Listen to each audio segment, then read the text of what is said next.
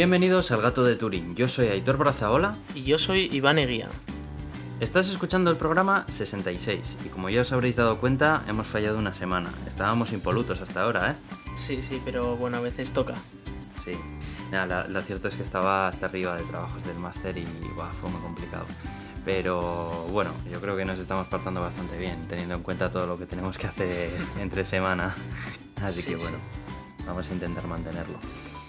Eh, han sido unas semanas en las que han pasado bastantes cosas interesantes. Lo que pasa es que muchas de ellas ya se han perdido por el camino porque muchos medios ya han hablado demasiado de ellas y hemos quitado algunas. Pero quedan otras que quedan para hablar, ¿verdad? Sí, sí, hemos escogido, digamos, las más relevantes o las más. Eh, en las que más juego nos pueden dar aquí, ¿no? Charlando. Y, bueno, vamos a dar un repaso por, toda la actualidad científico-tecnológica, como todas las mm. semanas. Oye, por cierto, el viernes no, es el jueves, hay keynote de Apple, van a sacar nuevos portátiles. Así que bueno, aunque sé que no te va a gustar, pero bueno, seguramente. No, sé ni, por qué me lo mencionas. yo, solo, yo solo espero que no hagamos otro mono, otro mono podcast de Apple, por favor. Joder, pero a ver, es que eh, tienen la gama de ordenadores, vamos, tengo yo ya varios amigos que están ahí en plan deseando de que saquen una nueva versión para comprarla, que ya están hasta las que, narices. Que hay un montón de fanboys y lo entiendo, pero, pero bueno, hay, otra gente que... que no hace falta ser fanboy, madre mía. Existen más personas, no solo a ver, Una persona que está esperando a que salga un nuevo hardware es como, hombre, hardware, ¿vale? O sea, todo el tiene un ordenador y si te vale, te vale. A no ser que resulte que todos los ordenadores Apple que tenéis os están quedando tan pequeños porque son tan caca que, necesitáis uno nuevo siempre. No, la verdad es que no. La verdad es que mi MacBook, después de seis años, lleva funcionando como el primer día con la última versión del sistema operativo y sin hacerle ninguna ñapa. Así que ese argumento se desmonta por su propio peso. O sea que entonces es fanboyismo, o sea, son las dos alternativas. no, no, no. Y es que además ese argumento también te lo voy a desmontar ahora. Y además, las personas que conozco que quieren, están esperando para comprarlo, ni siquiera son usuarios a día de hoy de Apple. O sea que fíjate. Eso es más triste todavía. ya ves. Entonces son los vendidos ya directamente. No, no tienen ni, ni, ni, un ordenador de Apple ahora mismo y están esperando a que salga para comprarlo. Que lo entiendo porque es que ya que te compras esperas a, que salga un modelo nuevo, ¿no? Pero bueno. Bueno, vamos a hablar también acerca de una película que hemos visto recientemente, ¿a que sí? Eso es, fuimos a verla ayer a la noche y bueno, yo creo que nos impactó a todos, aunque es verdad que conocíamos ya la historia y de hecho aquí la hemos contado varias veces, eh, pero nos impactó porque es una buena película. hasta, hasta nosotros podemos decir es una buena película. Bueno, venga, vamos a, vamos a empezar ya con el podcast y si te parece empezamos hablando de la película, ¿vale? Venga, vamos. Bueno, pues la película de la que hemos estado hablando hace unos segundos es Snowden. Es la, película, eh, el biopic eh, acerca de esta persona que reveló un montón de información privada de la NSA y de sus prácticas de espionaje masivo a toda la población. Y, y, bueno, es una película que dura dos horas y media, es una película para vértela tranquilo y es bastante, procura ser bastante fiel a la historia. De hecho, se ha hecho con la colaboración directamente del propio Edward Snowden y está dirigida por Oliver Stone, que es un cineasta pues, con muchísima reputación y, muy importante. Eh, esta película se basa en un libro, se llama eh, The Snowden Files, el libro en el que está basada esta película. Y, en otro libro llamado... Bueno, ahora mismo no recuerdo el otro, el otro nombre del libro, lo dejaremos por ahí apuntado, pero bueno, me los otro libro, dejémoslo en eso. sí, eso es. Eh, la crítica le ha dado un poco de caña. Eh, vamos a enlazar también a Film Affinity en los... eso es que la NSA está detrás de, esos críticos. no sé, no sé, pero bueno, le han cascado en 6,3. Yo no estoy muy de acuerdo con esta puntuación. a mí me gusta la película. Y me pareció bastante, bastante, que estaba bastante bien. Eh, ¿Quieres entrar tú comentando un poco a ver qué, qué, opinas acerca de la película y así? A ver, cuéntame. Sí, bueno, eh, la película es, como, como bien has dicho, es la historia de, de Edward Snowden desde, desde sus épocas como militar, cuando era un, soldado y tal, y estaba ahí todos los días entrenando y demás para, pues para el futuro ir a Irak, donde se le se necesitara, muy patriota, muy todo Estados Unidos y tal y de hecho se le ve como en el momento en el que entra en la CIA, por ejemplo, pues una de las preguntas que le dicen es ¿es Estados Unidos el país, el mejor país del mundo? Y él sin ningún tipo de duda dice, por supuesto, sí, sí, sí, el, mejor del mundo, sin ninguna duda, ¿no? Muy, muy americano todo. Y, y, bueno, de hecho pasa todos los tesis y todo, el tío es un cerebrín, obviamente. Y, bueno, se le ve ese, mm, ese progreso que tiene de ese superamericano ahí de todo por la patria y, de, vamos, de que era un militar, está dispuesto a matar por Estados Unidos.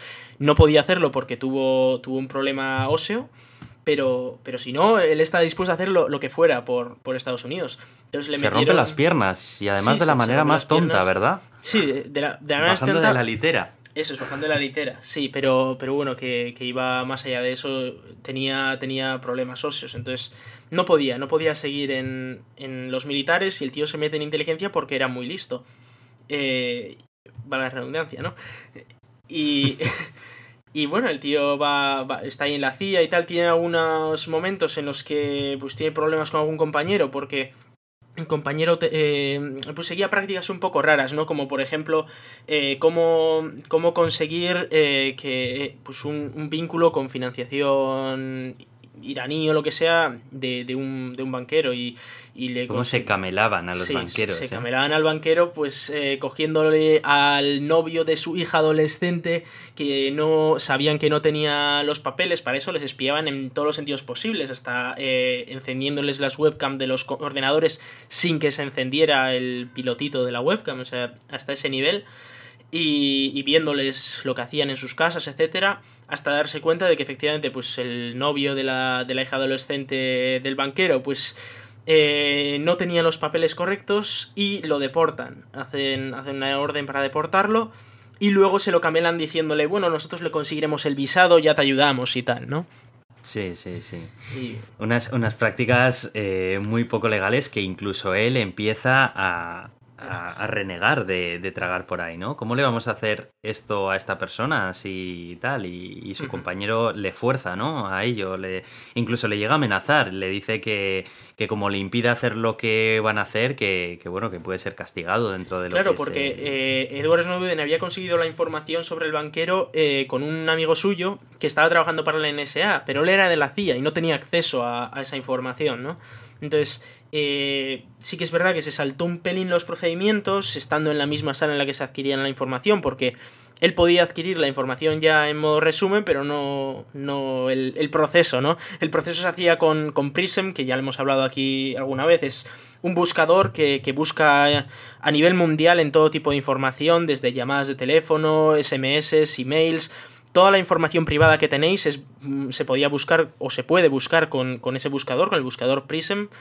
Y usando eso, que alucinaba bastante como, como lo buscaba, ¿no? Ponía, ponía, algo tan simple como, oye, el banquero este, familia, y le daba familia y aparecía... Una query, ¿eh? claro, una, query le, daba a los, a los familiares y le aparecía una lista de todos los familiares. Por cada familiar, pues accedía al Facebook y veía pues todas las cosas del Facebook de ese familiar para saber con quién estaba saliendo, con quién se relacionaba de esas personas relacionadas también, ¿no? E, él mismo decía, Snowden decía que en el momento en el que das tres saltos de, de tu objetivo, eh, te estás encontrando con un millón o dos millones de personas que estás siguiendo y que estás analizando todas sus conversaciones, todo lo que hacen día a día, todas sus relaciones, todo, toda su forma de ser y que ya no estás hablando de un espionaje a una única persona, pues por la razón eh, de seguridad nacional que sea, sino que ya estabas directamente haciendo un espionaje masivo a, miles e incluso millones de, personas y estaba siendo hecho por una sola persona. Y eso se dio cuenta precisamente pues haciendo uso de ese de ese sistema que no, debería haber hecho uso. Y por eso le, amenazaba a su, compañero, ¿no? Estamos haciendo spoiler de toda la peli, pero bueno, es, al estar basado en hechos reales, pues mucho de esto ya está spoileado y de, algunas cosas de estas hemos hablado. De Prism hemos hablado aquí un montón de veces. Eh, sí bueno, básicamente es, eh, es, un poco esa historia, ¿no? De cómo él va, evolucionando. Eh, claro, el, Snowden tenía y tiene pareja. Y, cómo, pues, es, estos problemas que tiene un espía, ¿no? De que no puede decir de lo que está trabajando. Y cómo su vida también da un vuelco. Eh, su, su, pareja era una persona que, pues, era muy de esto revolucionaria, muy de que no estaba del todo de acuerdo con el gobierno, ¿no? De que siempre pues hay que ver el punto crítico, por muy patriota que seas, tienes que ver el punto crítico y ver si algo se está haciendo mal, porque al final si eres demasiado patriota igual se te puede escapar algo, ¿no? Sí, y, sí, en efecto. Y le, de hecho, le hace dar un poco la vuelta también a Snowden en ese sentido. Sí, de hecho hay un momento crucial en la película que ya es cuando él decide que no quiere continuar por ese camino y es cuando se da cuenta de que ya no es que estén espiando a la población civil, en su mayor medida estadounidense, más que de otros países que mandan narices, que ahí es uno de los puntos de inflexión, ¿no? Sino que en ese momento en el que su superior le amenaza directamente, eh, revelando información personal de su pareja, ahí es cuando dice ya cambia, cambian las tornas, ¿no? Y bueno, ya habían cambiado cuando antes, le está hecho, afectando ¿eh? directamente, en ese momento en el que ve que ya no es que esté vigilando a un desconocido, sino que es que están vigilando directamente a él y a su pareja, ya ahí es cuando ya dice hasta aquí he llegado. Y ahí es cuando cambia por completo, dimite de la NSA y inicia toda, todo su proyecto. Bueno, de hecho, ni siquiera llega a esto. dimitir, ni siquiera llega a dimitir. Él directamente se larga, se larga con toda la información, claro.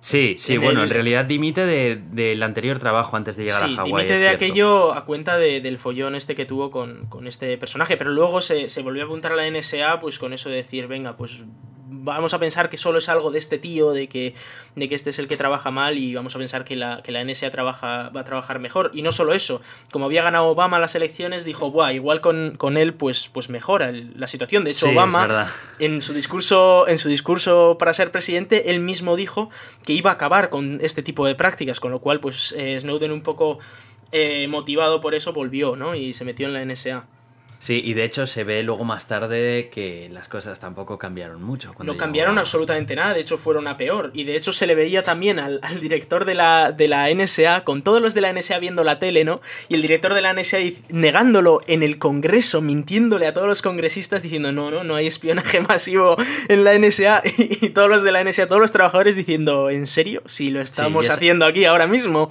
Y esa contradicción, ¿no? De Sí. que no pueden revelar que están haciendo espionaje Claro. aunque estén haciendo espionaje. Eso es. Y, claro, el, momento. A ver, es verdad que hay muchos momentos eh, clave para él, ¿no? Cuando se separan eh, él y, su, pareja en Japón. Por, por ese follón de que él le dice no no quiero que te quiero que borres las fotos que tienes en tu disco duro y ella dice a ver pero quién me va a andar en mi disco duro si yo soy una mera persona y no tiene nada no con, con nadie o cuando le, le pone una pegatina en la, en la cámara del portátil que ella se queda como pero de qué estás hablando qué está pasando aquí no y e- ese es un Sí. momento clave porque se separan, luego es verdad que, que- que vuelven y después de volver, pues eh, él en algún momento pues tiene alguna dudilla o así de, de la pareja y, y es cuando su jefe le dice, ¿no? La de, no, es que tu, tu chica no está saliendo con, con el médico de no sé cuál, ¿no? Que era con el que él le veía pues como que eran amigos y que podrían Sí. tener algo y en el momento en el que le revela a su propio jefe diciéndole, no, no, no está con él. Es como, ah, que estás espiando a mi propia pareja, total, la tienes totalmente controlada, sabes con quién sale, sabes con quién no, sabes absolutamente todo sobre ella, ¿no? Ese es el momento en el que le pega un shock brutal. Y es cuando le, es. le coge a la pareja y le dice, mira, eh, me voy a marchar, probablemente tengamos micros en casa, eh, así que se lo dice, ¿no? En, en una zona apartada.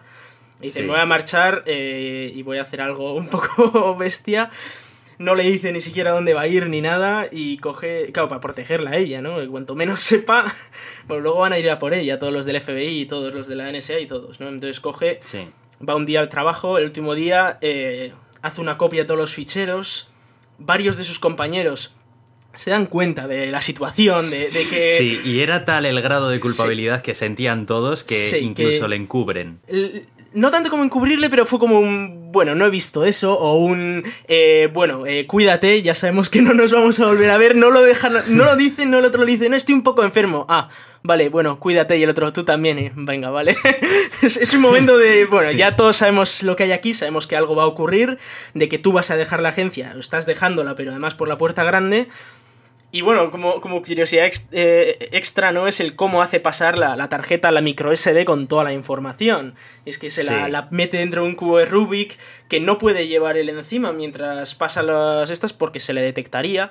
Y entonces pues se la pasa al, al compañero de seguridad y le dice a que no resuelves esto y tal. Y el otro ahí anda con su rollo y al otro lado del control le devuelve el cubo y dentro del cubo, debajo de uno de los botoncitos, iba la, la, mem- la memoria SD, lo cual es Muy momento, buena, muy sí, buena. una idea muy chula. Y, Y bueno, no se puede decir que no hayan cambiado nada las cosas, sí que han cambiado y de hecho ya se ve al final de la película, enumeran varias medidas que se han tomado desde que se han revelado todos estos datos. Y... Bueno, yo personalmente creo que ha cambiado a peor, bastante a peor. Y ¿A más peor, ¿tú crees? Sí, Yo mucho creo a que peor. no. Yo, sí, por porque lo menos... no, el, el problema básico es que antes se hacía sin consentimiento de las empresas y ahora las empresas están obligadas a dar consentimiento. O sea, yo creo que ha ido un Mm. paso más allá toda esta situación. Sí que es verdad que eh, a nivel de a nivel público sí que es verdad que ha cambiado porque es verdad que la eh, gente está más concienciada. Sí, la gente está un poco, un poco más concienciada, tampoco mucho, ¿eh? porque vamos, aquí todo el mundo usa Facebook, todo el mundo usa WhatsApp, todo el mundo usa todo. Entonces, está muy poco concienciada, pero más allá de eso, eh, es verdad que públicamente, en general, se, se ha hablado de que, bueno, fíjate, Obama cómo ha cambiado su discurso de este tío es un traidor a "Mm, no me parece un patriota, ¿eh? Esa diferencia, ¿no? Que, que es bastante. Eh, bueno, hay algunos como Corbyn sigue diciendo que, que él si lo tiene delante lo va a matar. Y, y bueno, alguno por ahí pues también que suelta alguna de estas, como cuando Edward Snowden dijo, oye, me gustaría volver a Estados Unidos y lo único que pido es un, un juicio justo y público. Y lo Sí. un- la única respuesta que recibió fue, no te vamos a torturar. Y dijo, bueno, eh, no, no es lo que yo estaba pensando. Pero fue, una situación un poco eh, eh, extraña, ¿no? Y, y bueno, eh, en, esta, en este sentido, las empresas estadounidenses a día de hoy tienen obligación de dar al gobierno estadounidense todos los datos, tanto eh, los, los que tengan de ciudadanos estadounidenses como de los del resto del mundo, lo cual, por cierto, vulnera el Privacy Shield, que es una ley europea y estadounidense que se hizo para que eso no pudiera ocurrir, pero que da igual, está, está ocurriendo. Y, y, si- y- y vamos, tú si, si metes un dato en una web estadounidense, automáticamente tus datos eh, son compartidos con, con la NSA, con la CIA y con, con todo aquel que. con todo aquel hijo de vecino que lo quiera ver, ¿no? En- Lo que es pasa un- que es, es muy complicado a día de hoy utilizar eh, Internet, aún conociendo todos estos riesgos y, y procurando ser prudente a la hora de configurar los filtros sociales de privacidad y demás. Es muy complicado utilizar cualquier servicio prácticamente en Internet porque la mayor parte de todos estos servicios son estadounidenses. Hmm. Y, y es, claro, a, a ver, al final, esto es una balanza en la que pones en un lado eh, mm, la facilidad que te, que te brinda Internet para muchas de las cosas de nuestro día a día y por otro lado la privacidad que hay, ¿no? Eh, yo creo que aquí hay varios factores a tener en cuenta. Ya, bueno, no estamos hablando de la película, pero creo que es interesante esta reflexión, ¿no? Eh, por un lado está el qué empresas, eh, basado en las noticias que te han llegado o lo que se ha hablado de ellas, lo que sea, te transmiten más confianza que otras. Estaremos de acuerdo que, aunque sean empresas también estadounidenses, es- seguro que te vienen a la cabeza empresas que, en las que tienes más confianza que en otras. No, Y no se me vienen. Sinceramente, que eh, no, más confianza que no, en no otras. tengo Ojo, ninguna no- confianza en ninguna empresa que tenga su sede en Estados Unidos. Ninguna, pero cero confianza. De que sé que Bueno. todo, toda cosa que yo haga con eso, toda interacción que tenga, ni siquiera tiene que ser información que yo envíe, toda interacción que tenga con esa empresa es totalmente pública. Ojo, que tú Aunque hablabas sea- de filtros de privacidad. No, no estoy hablando de filtros de privacidad pública para, para la gente, no, no, es pública para el gobierno estadounidense. Sí, no, pero me refiero de. A ver, eh, partiendo del punto de que todas las empresas estadounidenses están pinchadas. Y luego más allá está el tema. eso. Luego está el tema de que hay unas empresas que, por su propia política de privacidad, son bastante más propensas a realizar este tipo de filtración de datos. Eh, sí. Entonces, eh, a ver, al final, eh, para una persona de a pie, a ver, hay, eh, hay, hay servicios en Internet que los tiene que utilizar. Y incluso para el trabajo, porque no hay alternativas para todo. Ahí están empezando a salir proyectos muy interesantes y muy buenos. Por ejemplo, ProtonMail es uno de ellos. Hemos hablado más de una vez aquí. Eh, DuckDuckGo también lo es. Pero hay muchas veces que no te queda más remedio. Por ejemplo, YouTube. No tienes un sustituto de YouTube. Y todos los vídeos que hay almacenados allí, muchos de ellos son muy didácticos. Y todo lo que introduces, todas las búsquedas que realizas, todo tu historial y todo lo demás está en manos de Google. Y Google es una empresa norteamericana. Eh, es muy complicado y yo creo que a día de hoy eh, sacarle medianamente partido a Internet y mantenerte en el anonimato al 100%, me atrevería a decir que es imposible o casi. Otra cosa es que no tengas... Que, que- que prácticamente no utilices Internet para nada, pero es que entonces, claro, manteniéndote en la vida real también... A todo esto, eh, bueno, a mí siempre me gusta recordar el, por qué es esto tan importante, porque sí que es verdad que yo, yo tengo gente que, bueno, me, dice, vale, no es privado, pero me da, me da un poco igual, ¿no? El, hecho de que no tengo nada que ocultar, ¿no? No, ojo, eso ya es, es, otro tema aparte, ya sé yo el tema...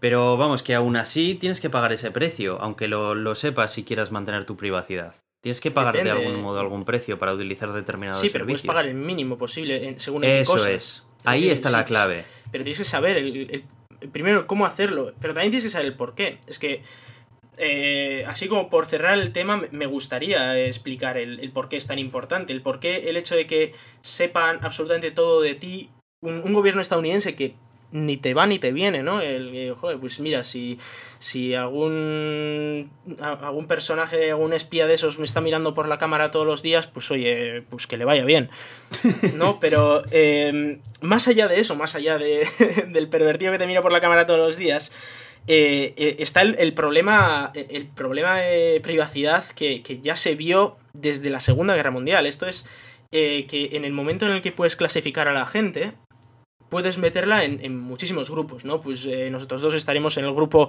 de los que hacen podcast, en el grupo de la gente que le gusta la ciencia, que le gusta la tecnología, en un montón de grupos, ¿no? Y, empezando desde ahí, pues eh, en el momento en el que llega un mandatario que dispone de esa información, pero que eh, uno de esos grupos no le gusta, te puede tocar el tuyo, uno de los tuyos, ¿no? O le puede tocar a un amigo tuyo, a quien sea le puede tocar, eh, eh, podría salir muy, muy mal parado, ¿no? Lo vimos en su día, Hitler lo, tuvo con los judíos o con los extranjeros también. Eh, Trump, como, como mandatario, pues lo ha tenido con los musulmanes. Y, bueno, imagino que no, no, llegará al poder, o esperemos que no, pero pero todo puede ocurrir, ¿no? Y, y, si no es en esta, puede ser en la siguiente. De hecho, la misma Hillary Clinton fue la que dijo que, que hay que espiar más más todavía, ¿no? Eh, por supuesto, Trump dice que hay que espiar más, pero Hillary también, entonces tampoco es que la situación cambie mucho, porque eh, supongamos que, gana Hillary, pues si nos espían más gracias a Hillary y luego viene Trump, pues igual estamos peor, ¿no? Esa, e, esa es la, cosa, ¿no? De que puede venir un, mandatario que, no, al que no le guste tu grupo o uno de tus, tus grupos de, en los que estás metido o clasificado y, y te la puede liar muy parda. Trump solo decía de echarlos a los musulmanes, pero ya hemos visto que a lo largo de la historia han ocurrido cosas muchísimo peores. Que no es que eso sea moco de pavo, ojo, ¿eh? que, que el que te despojen de toda tu vida también tiene tela. Sí, a ver, definitivamente eso que dices es otra cosa, ¿no? Que mm. ya no es solamente por tu privacidad a nivel individual, sino que, por eso formar parte de un, de un grupo, pues te, afecta a nivel de grupo ya, aunque no sea claro, e, ese es el problema principal, el que, el que te esté mirando a alguien es muy difícil, Es muy difícil ser un usuario de internet y por muy precavido que seas, eh, que, que tus datos no caigan en algún tipo de... Lo, que, lo, lo único que puedes hacer es tú intentar minimizar el impacto desde el punto de vista de utilizar servicios en los que tienes más confianza, pero no el 100% de seguridad, porque nadie te puede garantizar al 100% que ningún servicio de Internet en ningún momento se ha intervenido por ninguna agencia de seguridad de cualquier país y que dando la espalda a su propia política de privacidad y a sus usuarios, filtra información. Eso es algo contra lo que, es que no puedes hacer nada. Pero mira ProtonMail, por ejemplo, cómo lo hace, ¿no? Eh, ProtonMail, tú cifras tu, tu mailbox, tus emails con una contraseña que solo tú sabes. Ellos solo almacenan ceros y unos, no saben lo que hay dentro de esos ceros y unos.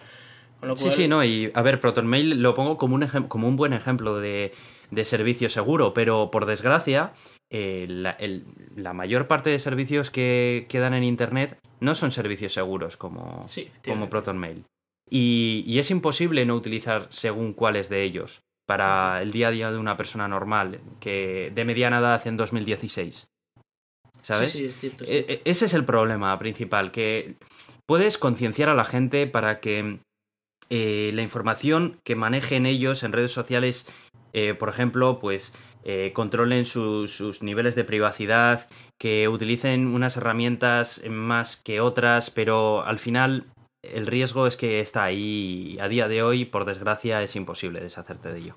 Al 100%, claro. Al 100%. Sí, sí. Todo, todo, lo que se puede hacer es pues remar en la buena dirección, digamos. Eso es. Bueno, y pasando a otro tema, que bueno, yo creo que ha estado interesante toda esta reflexión que hemos hecho de la Sí, sí. privacidad, que nos gusta mucho este tema a nosotros. A nosotros. Vamos a hablar acerca de un incidente, un incidente que ocurrió este viernes a la tarde noche hora peninsular de, de España, ¿no? Y es que muchos de los servicios importantes se vieron afectados por un gran ataque de denegación de servicio masiva. Eh, en muchos de ellos, así por mencionar unos eh, grandes e importantes, fueron eh, tanto Twitter como Netflix, Gmail y, si no me equivoco, también estuvo Spotify dando problemas. GitHub Pero muchos también, que fue el que a más. mí, el que más me, me dolió fue GitHub, que también cayó. Efectivamente. PayPal también sí, cayó. Sí, sí, sí. Eso es. Eso es. Y parece ser que se atacó eh, los servidores de resolución de nombres de internet, de DNS, de la empresa DIN DNS, que es en la que tienen contratados sus servicios muchas de estas grandes de internet. Sobre Al todo, a- la, que, la que tiene contratado en todo esto es Amazon. Y como casi todo el mundo tiene las cosas en. Amazon, Eso es. Amazon Web Services es, una de la, es uno de los proveedores de servicios en la nube más importantes que hay a nivel mundial y muchos de los a servicios. ver, a ver si creéis que Jeff productos- Bezos crea cohetes con vosotros comprando ahí unas pegatinas. Pues no. Eso es. Pero lo más curioso de todo este asunto es cómo, cómo lo hicieron, cuáles fueron los, eh, los, los elementos que utilizaron para realizar todas estas peticiones, ¿no? Vamos a explicar así un poco, eh, sin entrar mu- no mucho a nivel de detalle, en qué consiste un ataque de denegación de, denegación de servicio. Y es que eh, simplemente se basa en que muchas peticiones hechas al mismo servidor pueden saturar un servidor, de forma de que ese servidor se bloquee y deje, deje de dar servicio, ¿no? Eh, tradicionalmente esto se ha venido haciendo mediante redes de botnets, ordenadores zombies que mediante un pequeño malware son infectados y eh, son capaces de ser manejados a distancia por eh, quien controla esa red de ordenadores zombies, de forma que muchas veces sin que el propio usuario del ordenador que tiene infectado se esté dando cuenta de ello, su ordenador eh, está realizando una petición a un servidor eh, orquestada por el que está manejando toda la botnet, ¿no? De esta forma consiguen que miles de millones de ordenadores a lo largo y ancho de todo el planeta, en un momento dado, eh, hagan una petición a un servidor y hagan que ese servidor se caiga, se venga abajo. Eh, esto puede causar grandes grandes pérdidas económicas para según qué empresas que se vean afectados por esto. Es algo que puede que es muy serio, aunque puede parecer que no lo es. Y en este caso, lo más interesante es que todo, todo ese ejército de ordenadores zombies. Espera, antes- antes de meterte ahí- ordenadores. Antes de ¿Sí? meterte ahí, sí que me gustaría también detallar el, el- el tipo de ataque que se ha usado, porque ha sido un D2 a DNS, no ha sido un D2 a, a- a servidores HTTP, que es lo habitual, es decir, eh, no sé si la gente se acuerda cuando eh, Anonymous, por ejemplo, en España hacía ataques, hacía ataques y decía, venga, vamos a atacar a PayPal, y todo el mundo atacaba a PayPal y, intentando mandar peticiones a la página web de PayPal y caía la página web de PayPal. Pero aquí estábamos hablando, como hemos dicho antes, que ha caído Spotify, Netflix, Twitter, todo el mundo ha caído aquí, ¿no? Reddit también. ¿Y, cómo consiguieron eso? Pues eh, con, con una astucia bastante interesante y era eh, que claro, tú cuando entras en Twitter, entras en twitter.com o lo que sea, no, no accedes a la, la, la IP que sería 200 no sé cuánto, punto no sé cuánto, punto no sé cuál. Si accedieras por, por los números, eh, pues tienes que cargarte la IP esa, ¿no? Y si, si, te la, si la tumbas, pues ya no puedes acceder. Pero claro, como todo el mundo usa twitter.com y nadie usa los números, eh, para los servicios que existen, que son los DNS, que los, son los que traducen ese twitter.com en, en la dirección IP, son los que tumbaron. Con la, Claro. con la gracia de que un solo servicio de conversión de, de nombres a, a IPs, un solo servicio DNS, daba servicio a un montonazo de webs. Con lo cual, Claro.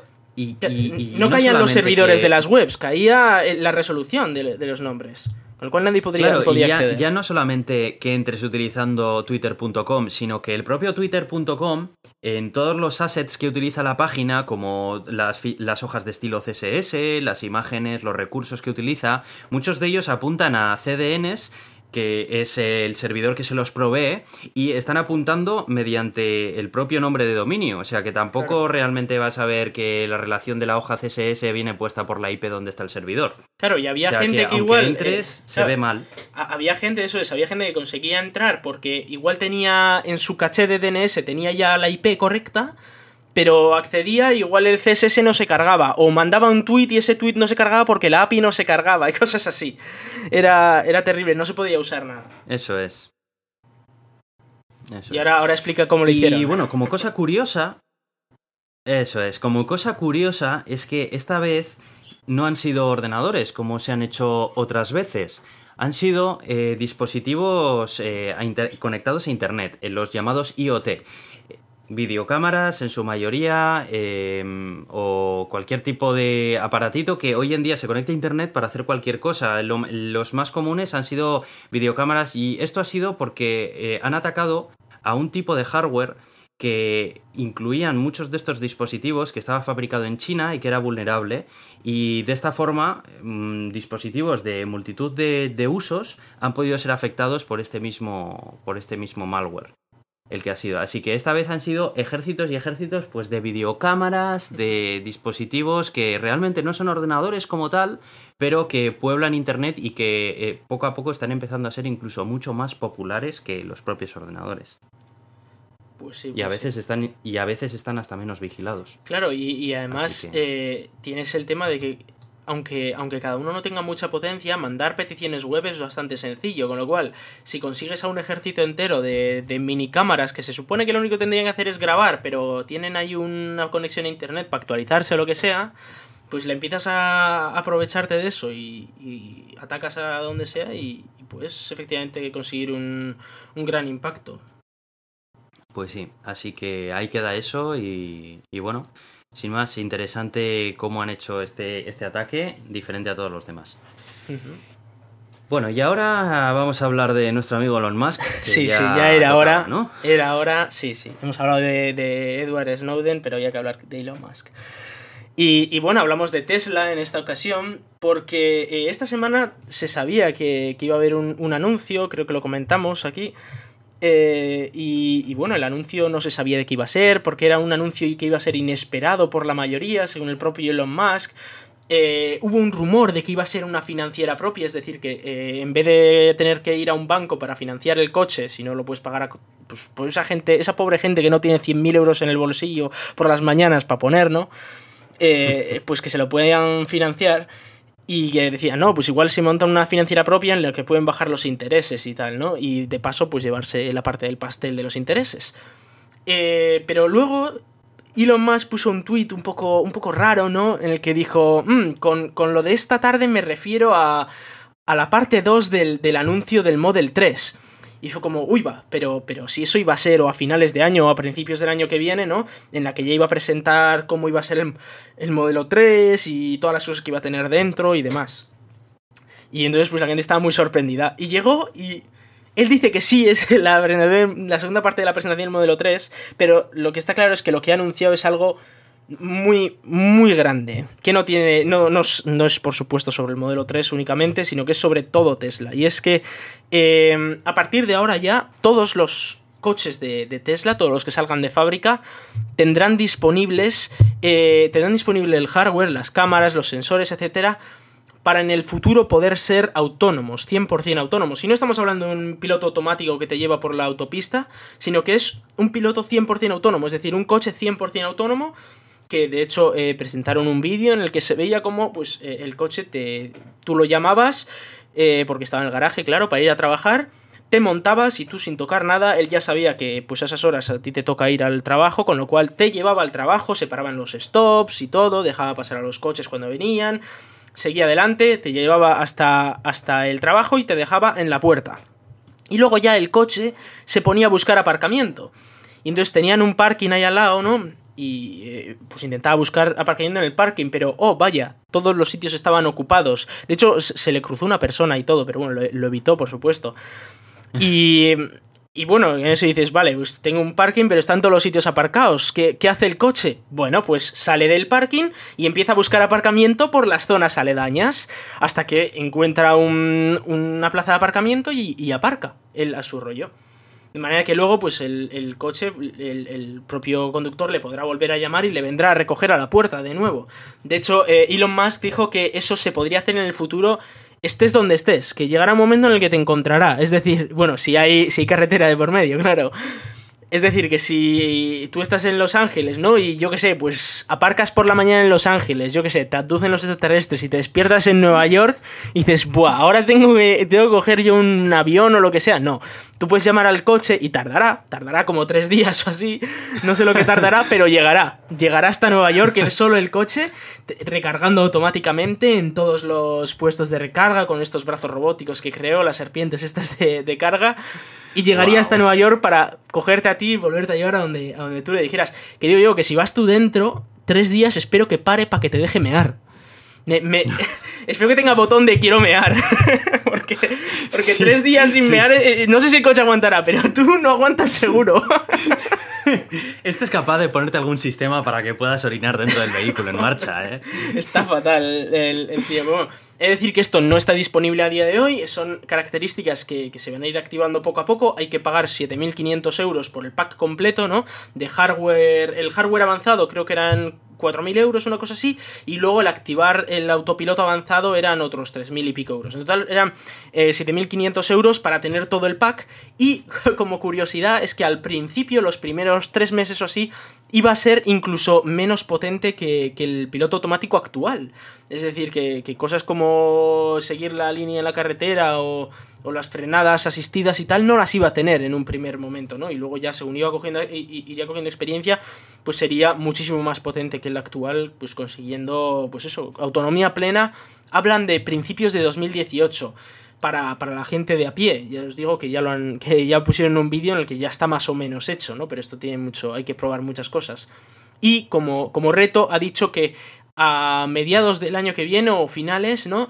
Eh, habrá una prueba en la que se haga un viaje completo desde una costa hasta la otra, desde costa este esta costa oeste o al revés, totalmente autónomo, para demostrar que efectivamente es un coche que conduce solo, que no necesita interacción humana. No es por nada, pero aquí le acaban de hacer un adelantamiento por la izquierda a Google. A todo el mundo a todo el mundo. es decir, eh, los, los más. Google hasta ahora yo creo que era el que tenía el coche autónomo más avanzado de los que se estaban viendo. Bueno, pero, pero, Google también es verdad. A ver, eh, Google se centra en lo que se centra. Google tiene esos coches para recabar información. Es decir, eh, un coche de Google te va diciendo qué razas de perro hay, qué tipos de coche hay, en qué calles hay más gente. Ese tipo de cosas al Tesla le da igual. Lo que quiere es no, no chocarse contra nada y llegar a. Bueno, pero dejando a un lado ese tema, quiero decir que la tecnología que tenía Google era muy buena, era la más avanzada que había en sigue ese siendo, ¿eh? sigue siendo, sigue siendo la más avanzada. No obstante, es que la de Google no es solo conducción autónoma, hay, que decirlo así. Eh, Tesla es conducción autónoma y es para lo que es, es para llevarte de un sitio a otro. Con lo cual, eh, sí que sobre esto otros, otras marcas como Volkswagen y así hablaban de 5 a 7 años para conseguir lo que Tesla dice que va a conseguir el año que viene. Es decir, eh, se van a adelantar como 4 años a la competencia en tema de autonomía. Yo me pregunto cuánto tiempo llevan trabajando sin decir nada en Tesla para sacar esto, porque esto no es algo que sacas así de la noche a la mañana. Esto, vamos, ya viste el vídeo, o sea, esto está muy trabajado y ese tío iba todos los días a trabajar autónomo que, vale, que es un beta testing, pero, pero es que ya está en testing, ¿no? Que ya no es algo que digas, oh, sí, sobre plano funciona, no, no, es que ya mm. está funcionando. Y luego otra curiosidad era eh, el cómo cambia el coche, ¿no? Porque hemos visto Uber cómo lo ha hecho, Google cómo lo ha hecho, y todos tienen estos perolos ahí arriba, encima del coche, que son más feos que la leche y que además aerodinámicamente serán un desastre. Sí. Y, y tú ves el coche de Tesla y no tiene eso. ¿Cómo lo hacen, Editor? Pues mediante cámara, si no me equivoco, ¿no? Y el radar y... Claro, radar sí, pero... pero estuvieron comentando. Radar y todo pues esto... tiene cámaras... El perolo este es un radar, de hecho. Es una serie de sensores que tienen ahí arriba. Al final son cámaras, pero tan chiquitinas que están repartidas a lo largo y ancho de toda la carrocería, si no me equivoco, ¿no? Claro, la, cosa ha sido eso. En vez de coger y poner un perolo ahí arriba que, que haga eh, sensores para todo alrededor y cámaras y tal, y, y bueno, todo lo que necesita hacer, pues pones, en vez de uno, pones 30 cámaras, bueno, tiene 12 cámaras y no sé si 8 sensores, más 12 sensores de ultrasonidos de, eh, de y, además que será mucho más barato. Que será mucho más barato. Puede ser que sea más barato, no sé. El líder, el líder que llevo allá arriba, eso cuesta un pastizal brutal. Era de, la, era de los componentes más caros. Lo que cuesta esto también es bastante, ¿eh?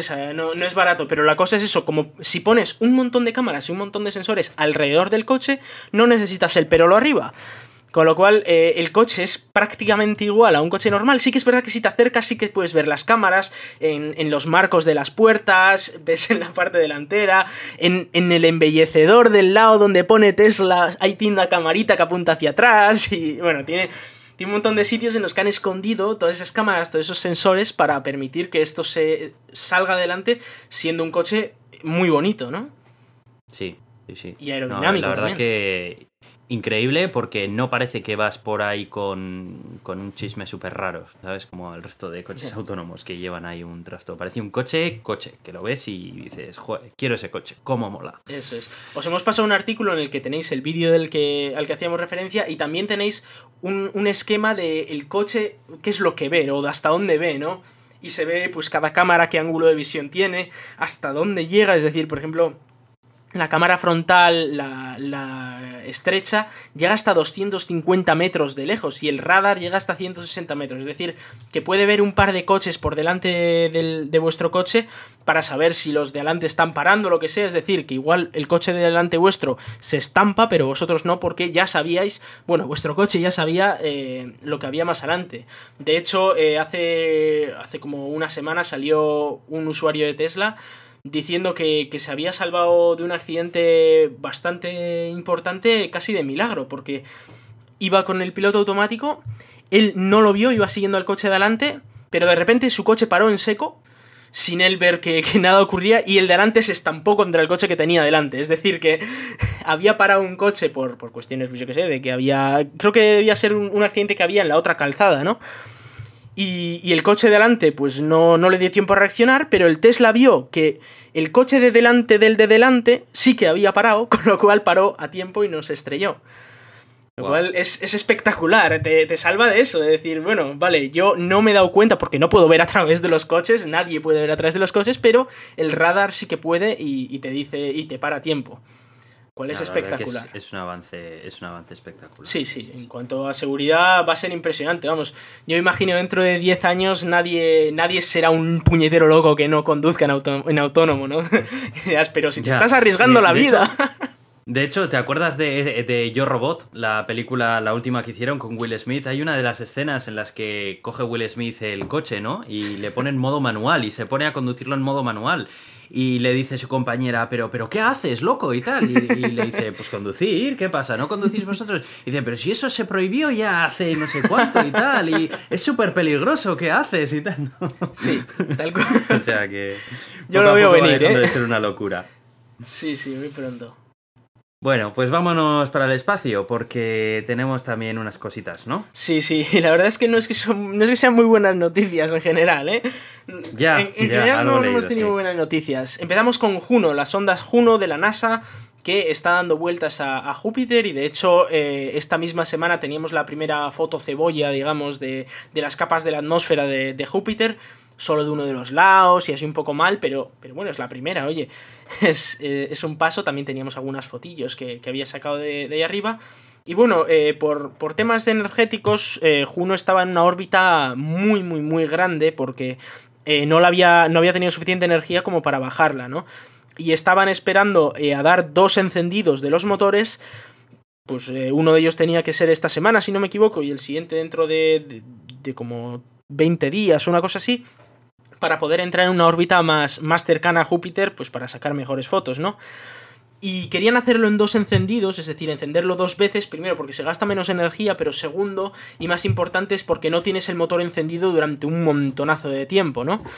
Entonces, pues si lo enciendes un par de veces un poquito, pues no se sobrecalienta y ese tipo de cosas. El problema, pues que parece ser que algunas de las válvulas no se abren correctamente. Entonces han cancelado el primero de los encendidos y lo que van a hacer es uno muy largo después, si arreglan el problema con las válvulas. Porque claro, imagínate que no, no le das bien ahí a la válvula y yo qué sé, lanzas el combustible y se peta todo, ¿no?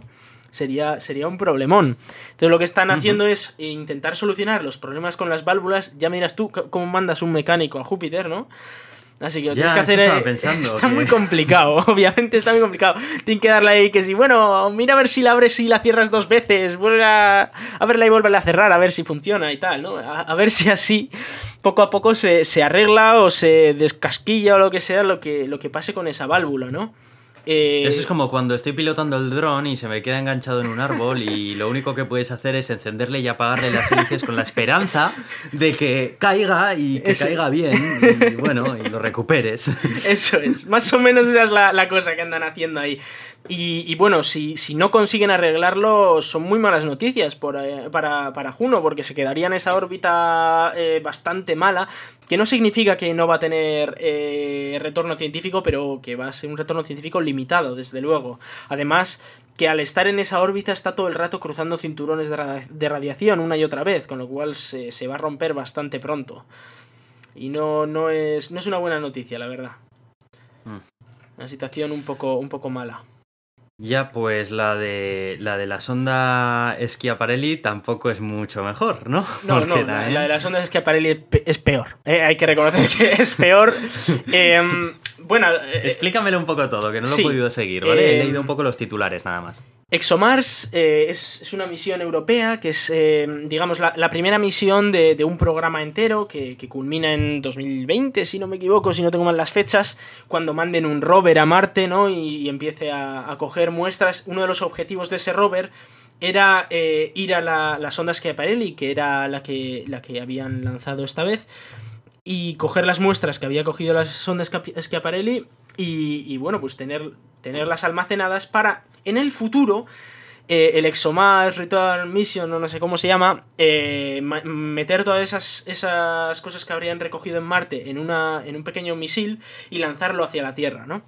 Lo cual está, está muy chulo porque eh, lo bueno que tiene el, traer las muestras a la Tierra es que aquí puedes hacer todas las pruebas que quieras. Allí solo puedes hacer las pruebas de los laboratorios que envíes. Por ejemplo, el Curiosity pues tiene un laboratorio, pero claro, les pasaba a los de la NASA y a todos en general les pasa que claro, tú mandas ahí un laboratorio investigas lo que, lo que, lo que coges allí, las muestras, y te das cuenta de que quieres hacer nuevas pruebas. Así que tienes que coger y construir otro rover, mandar a otro laboratorio dentro de 4 o 8 años y volver a hacer las pruebas para descubrir que necesitas hacer más pruebas, ¿no? Entonces, eh, es, es, un poco rollo, es más fácil traer aquí muestras y aquí, pues bueno, si te das cuenta que tienes que hacer unas pruebas, pues solo tienes que meterla en un furgón que se la lleve a 200 kilómetros y que le hagan más pruebas, ¿no?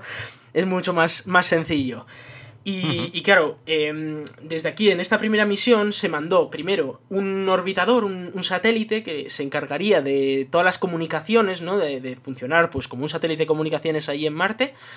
Y además pues iba, iba a analizar eh, metano y algún tipo de cosas, de eso se llamaba ex, eh, ExoMars 3 Gas, Orbiter, es decir, era, era, un orbitador que iba a intentar buscar información sobre esos gases un poco sorprendentes que hay en Marte, como, como el metano, ¿no? Que aquí en la Tierra la gran mayoría se, se genera pues, por los pedos de las vacas, vamos a decirlo claro, y, y que en Marte pues eh, sonaba un poco raro, ¿no? El, el, que, hubiera, el que hubiera metano.